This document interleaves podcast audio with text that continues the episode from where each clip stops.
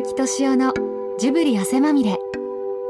今週も先週に引き続きスタジオジブリの高畑勲監督最新作「かぐや姫の物語」とのコラボ CM を制作したアイフルホームの大竹敏夫会長と鈴木さんと藤巻直也さんとのスタジオジブリ本社で語られたものづくり家づくりについてのお話後半です。まあこれ僕素人ですけどね。あらゆる商売がサービスの時代。要するに売りっぱなしじゃない。その面倒をね10年も20年も見ていく。でそのサービスそのものが商売になるんじゃないかなって気がちょっとしてるんですけどね。今現状ですね。家新築建てまして20年経つと価値ゼロなんですよ。はいで,、はい、でたった後売ると土地代しか金が入ってこないんですよ。ってことは20年でこれをできるだけ落とさないようにしていくっていうそのメンテナンスが出てくるんですね。はいはい、この商売の方もこれから出てくると思うんですね。ああそれはすごくわかりますね。5年に1回やろう10年に1回やろうこういうことやってて今のマンションでもこう積み立ててますよね。はい、戸建てでも要するに積み立てないじゃないかと。そうですよね。するとこの価値が10年経っても2000万のものが1000万になるとかね。うんこの家自体の価値が出てくるわかります。こんな多分時代になってくると思います今はもう建てたらはいゼロ。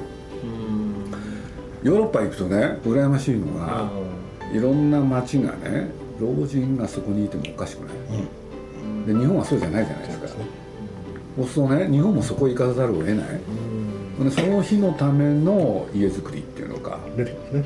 で映画だとそうだと思ううん、全部がそうなるような気がしてるんですよ中国が手もさせたのはレンガですよ。レンガですよね。だから木がなくなって砂漠化してるんですけども今やめてますけどそのレンガやつ全部ぶっ壊してるんだよね。で近代的な建てるヨーロッパに行くとあれ石の文化ですから石を全部積み上げて作ってるそうですよ、ね、だから中だけいじくると。だから社価値が資産価値が逆に上がっちゃうっていう状態なんですねその世界とやっぱり日本には木だから壊してまた建てればいいっていうその、あります、特に地震なんかあるとそうですよね。で春夏秋冬日本にあるんで湿気の問題とかちょっと変わってきたけど。そのこと上上がってきますよねそんな状態なんで家というのをこれをずっとメンテして持っていこうという世界は、まあ、今の世の中のその参拝の問題であったりね、うん、今言った資産価値の問題であったり、もろもろとしていくとやっぱりそれをやるべきだろうという状態の動きに、まあ、家ではなってますね。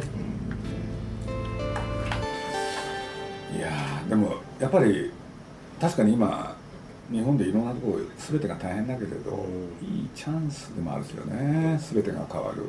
これでみんなねだね要するに一回作ったものをそれからものを大事にするっていう、うん、で直しながらね使っていくっていうんですかね。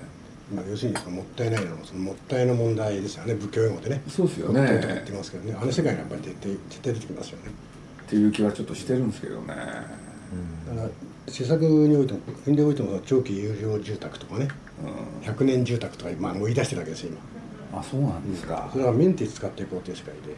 ああで今始まってるんですね。今5000万5800万個ぐらいあるんですけど800万個ぐらい入ってないと。5000万個動いてるその5000万個のうちの1000万個ぐらいが耐震構造じゃないんですねそれはこれを直さなくちゃいけないという世界でで昔の入間とあのさっき言ったあの棟梁が物を作ってるのはあれもすごい丈夫なんですね、うん、基本的には。えっともう耐耐震的なん。ですか、うんうん、耐震にもあれは持つということ。そう昔作ったやつ昔のものがやっぱり丈夫なのよ、柱でもって軸組軸組工法になってるんで基本的には。その方がすごかっただって本当はね耐震の問題があってね本当は地盤の問題がすごい大きいんだもん。だからそれが前提となってどういうものを建てたらっていうことになるんだもん。その通りですね。それをね全部10羽一かげらにやったら意味ないんだもん。だから地盤調査の中で地盤調査するかどうか分かりませんけどして流動化する液状化するという判断を今できるわけですよそのと杭打ってちゃんとやらなきゃいけないっていうのが出てくるんですけどそれをやってないと、まあ、そういうところまで買う方は分からないんだよね。分かんないですよね。逆に言えば卑怯なんだよね、まあ、例えば東京でもね、うん。要するに谷になってるところとそうじゃないところとかいろいろあるじゃん。そうどこの地盤が地盤が強いかとかね、うん、もう昔の名前。これを絶対調べた方がいい。沼とか池とかついてるのはダメ ダとか断言しちゃう絶対も持ってるから持ってるから。これはすごい知恵ですね。昔のね。だから今あの江戸時代ぐらいの。そうそう名前変わってるのダメ。どんどん変わってますからね。だからなあそこ。あそこすごい柔らかい渋谷は谷ですか？そうそうそう。こうなってるとこはダメ。みんなで平らにして地下鉄がね抜けると3階だったりします あれそれだけ静かあれねってこと？渋谷渋谷にね。あなんで銀座線が？渋谷にね、うん。植物園があるんですよ小さな。今でも、あるんですよ、うん。で俺そこ行くの好きなんだけどね。そしたらそこにね1個模型が置いてあるうん、そうすると渋谷区全体のね地形がどうなってるかを作った模型があるわけ、こうジオラマみたいなそう。それ見てると当然。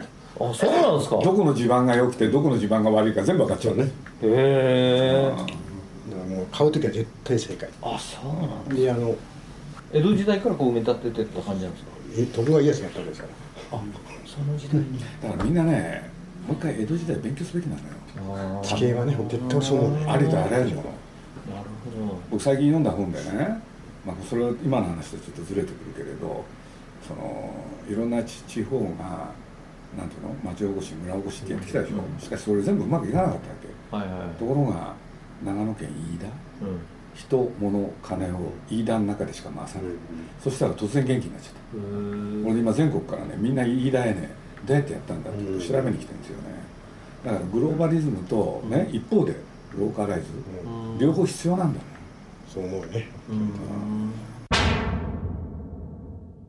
ルールとか何そのやり方の問題というのはやっぱりそのグローバリズムでですねに世界一個多分なると思うんですけどその上のその我々の環境の問題とか我々のその日本人としてのアイデンティティの問題とかはやっぱりそれ上に乗っかってないとねはい。面白くないですよね話。だから今の日本でそのね、えー、とクールジャパンなんて言い方してますけどこのこの話ね出てきたでしょ、アニメ云々かアニメがクールジャパンじゃなくてアニメの中に入ってる日本人の心がクールジャパンなんでうんこれが要するにあのそのアイデンティティがこの中に入ってるってことを認識すればね、うん。こういう方が私を見てさせていただきますとやっぱり日本人の心がみんな入ってる、特に自分の作品みんなねあ心が入ってるね、そう。いう意味で俺好きなんだよね。鈴木さんは割とそのこだわりありますよね、あの前もちょっと韓国の人が韓国で作ったアニメをジブリみたいにこう世界でもヒットさせたいっていうんで結構インターナショナルな感じで作ったら鈴木さんがいやもっと韓国のなんですかドロドロした韓国人を描かないと世界に通用しないよって。日本の日本人のってやつが欲しいんだよねね感性というかね。逆かと思ってるそのもっとこうワールドワイドにこう受けるにはこう無国籍な感じでやる方が受けるのかなと思った。ら鈴木さんがもうピシャッと。逆とんでんもん。のガラガミゴミゴミした。やっぱりねドメスティックなものが初めて世界に出てくるのよ。ねえ。そうかなと思ったけどでも絶対そうですねきっとね、で結構日本のまあこの文化とか今現状はねみんな否定してるけど日本が持ってるものってのはみんな羨ましがってるんだからさうん。海外の方は。これは武器ですよね日本としての。これをもっと強く出しちゃいけないっていうのは問題でしょ。大竹さんはこれからどうされるんですか？抜けようかなと思って。ちょっともう少し国のこととかそういうのに関わられおる金お金そういう方はおやりにならないんですか？今のところ私の会社自体がそういうことを受けてましたんでね。触ってませんですけどね。ただ商売に関わる世界のねお付き合いはさせていただきますけど。ただ今の政治家ってのはみんな自分のことしか考えてないでしょ。あまあそうですけどね いやそれだけねいろんなこと分かってらっしゃるんだったら。そうですよね全然まあでも次のかぐや姫も日本人の心を描いてますからね。さっきちょっと見てねあれいいなと思ったのね。なんとなくあったかい。なんとなくつながってるって感じがものすごくしたんでね、いやまあかぐや姫の宣伝なんかもさせていただくと、まあ、とにかく冒頭ふうに竹から生まれるけれど実は赤ちゃん、うん。そしたら瞬く間にそれが成長するんだけれど彼女の子供時代をねちゃんと描くんですよね、そうするとこの世に生を受けるってのは一体どういうことなのか、でその上でね、まあ、彼女は都へ行く。そうするとそこでね突き当たるわけぶち当たるわけですよ、にね人が生きるってのは一体どういうことなの、それをね大冗談にやってますよ高橋さん、うん。だから根本はそれだろうと、いやー感動しますねあれ。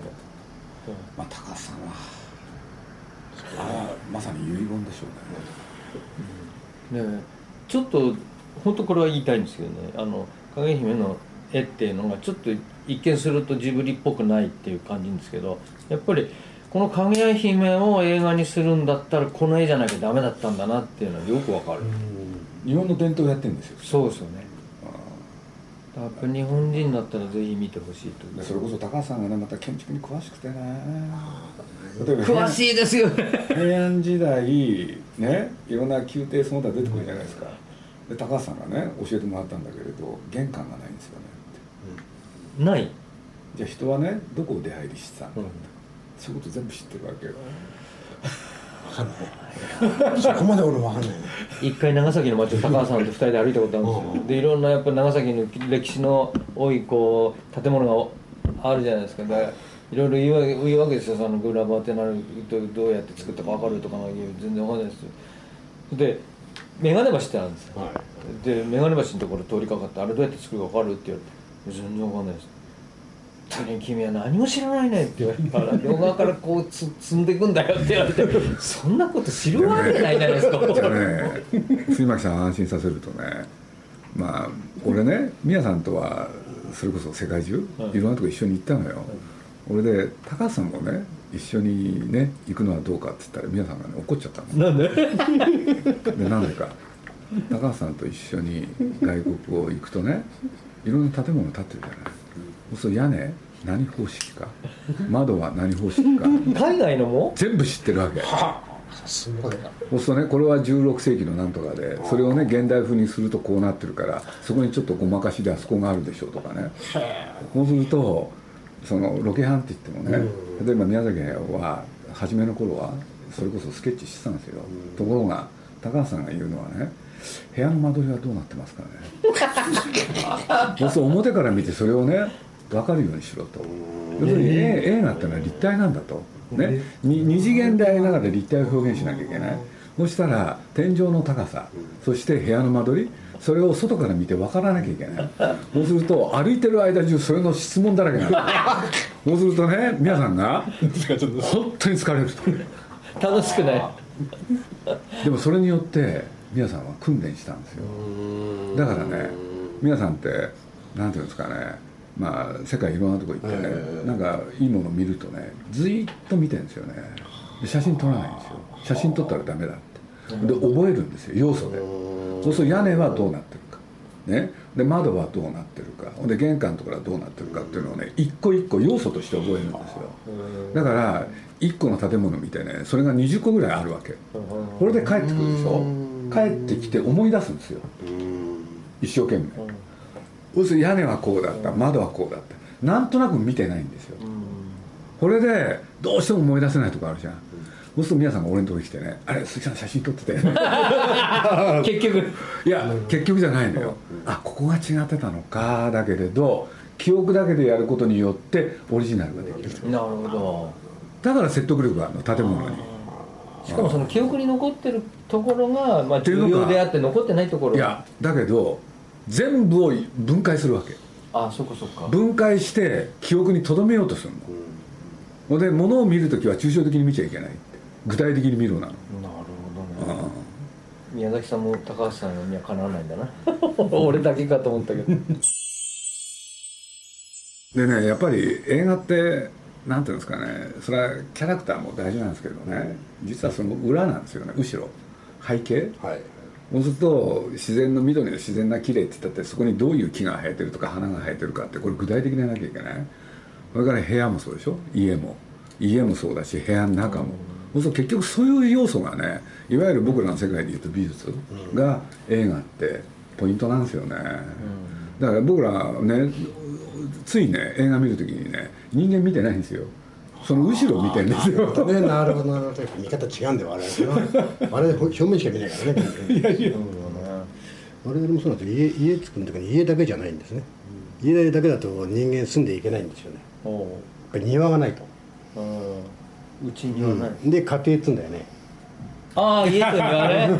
あそうかだから。仏教で行くの定定事情っつうんだけど、うん。ねあの屋敷と要するに庭が一体になって一個の要するに空空間がある。住まいの空間がある。なるほだから周りの方すごく大事です。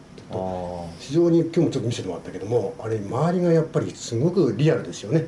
家の周りが。はいはい。あれが環境というか、まあ、山里というかよくわかんないけどもその辺の世界ができてるでも今のこう日本家屋ってそういう昔は縁側から庭がこうんう降りられたり見られたりとかってあ最近のってあんまりなくないんですか？土地がちっちゃい。そういうことですから田舎に行くと入れ歯がついてはい。庭がついてうんぬんかんぬんができてる。今今ゴテゴテしてますけどね。都内は昔に比べてそれってねやっぱり東京とそれ以外違うのよ。全然今そう俺なんか名古屋行くとね建物がみんな低いのあでそれによって人間がいかにホッとするか。あああこれからね一つの家のね面積が違う。うん。そういう目でねいろんなね街見ると面白いもん。まあそうですよちょっと高めの天井で平屋で住んだ。らかっこいいね。かっこいいですよね。ね。だから僕はね俺そう思うもの。あのまあ自分のことは喋っちゃってあれなんですけれどあのまあね家を建てるかどうかってまあうちのかみさんとさ、うん。まあいろいろやってきたんですけれどね、僕はもうね申し訳ないけれどアイフルホームの ああいうので言うとね。僕はね僕の世代で家建ててもしょうがないと思ったんですよね、そう思ったの。なんで？だってさ自分の理想をやろうとしたらとんでもないお金だよね。それはないでしょ？場所がねそう。そしたらね結局自分にできることはって言ったらマンションのうちが内装しかできない。ああなるほど。それでそうなの、うん、そしたらねそうやってやった方がまだね自分のできる範囲になるのよ。東京で建てたらどうでしょうね全全額の4分の3ぐらいが土地代だよね。そうですよね。あとの4分の1は建てやだよああそっか。だったらねこっちを安くするんだったらどっか行っちゃって出てきてでっかいの作ったらいい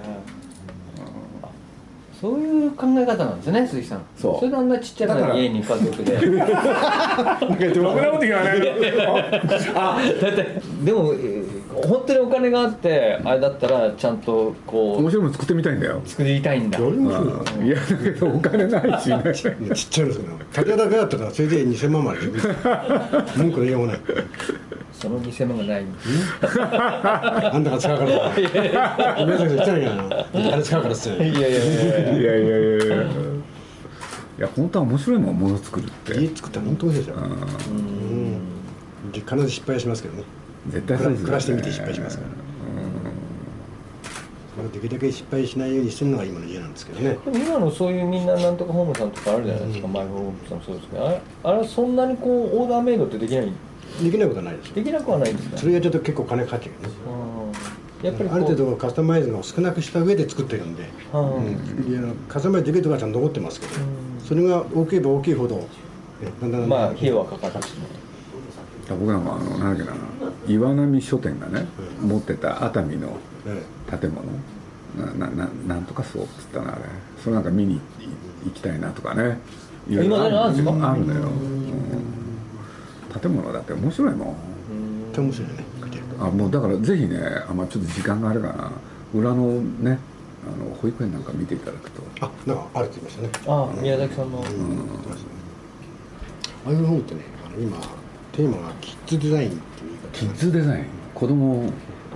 子供を中子供の要するに動きによに対して家を作っていこあうど何かというと子供は要するに知恵はないけど体力はある。あはい。お年寄りは要するに体力はないけど知恵はある。そうですね。だからこっちよりもこっちの方が危ねえだろうああというんで子供に合わせよううん。とで子供に優しいはみんなに優しいっていうこうのを取りましてね。うん。全体でだから家の中あの角がないとみんな丸くなってるとかはいはいはいはい。吸わないとか、はい。あるいはスイッチは自分で押せないとか鍵は自分で開けられないとかっていうのを全部ね。何年連続かなんかそのもう6年連続。キッズデザインなんとか。デザイン賞でね。デザイン賞ってあのね最近読んでる本でね「ゆきし世の面影」っていう本があるんですよ。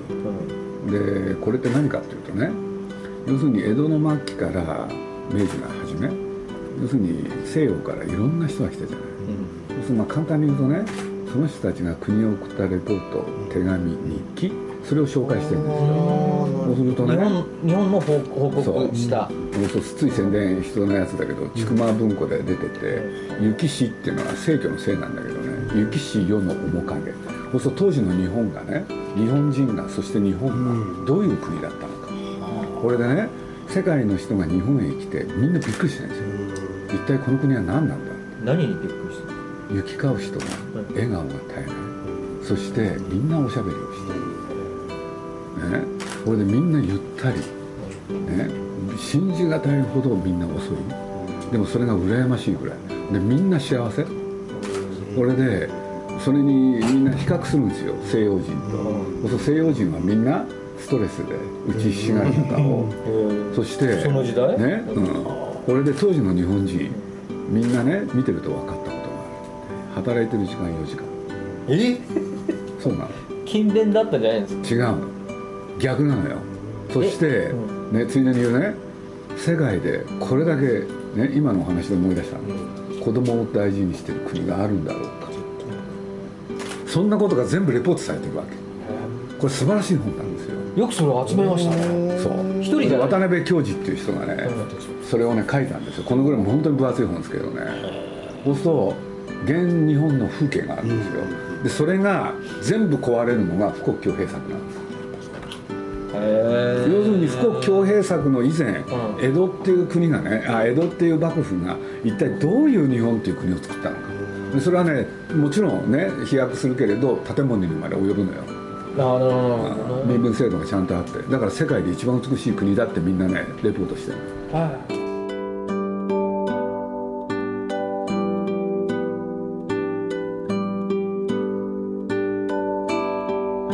女優松下奈緒さんがイメージキャラクターを務めるアイフルホームと11月23日公開。スタジオジブリの高畑勲監督最新作「かぐや姫の物語」のコラボ CM はアイフルホームのホームページでメイキング映像とともにご覧になれます。ぜひアクセスしてみてください。鈴木敏夫のジブリ汗まみれ。この番組はウォルト・ディズニー・スタジオ・ジャパン。町のホットステーションローソン。アサヒ飲料。日清製粉グループ。立ち止まらない保険。MS&AD 三井住友海上。au の提供でお送りしました。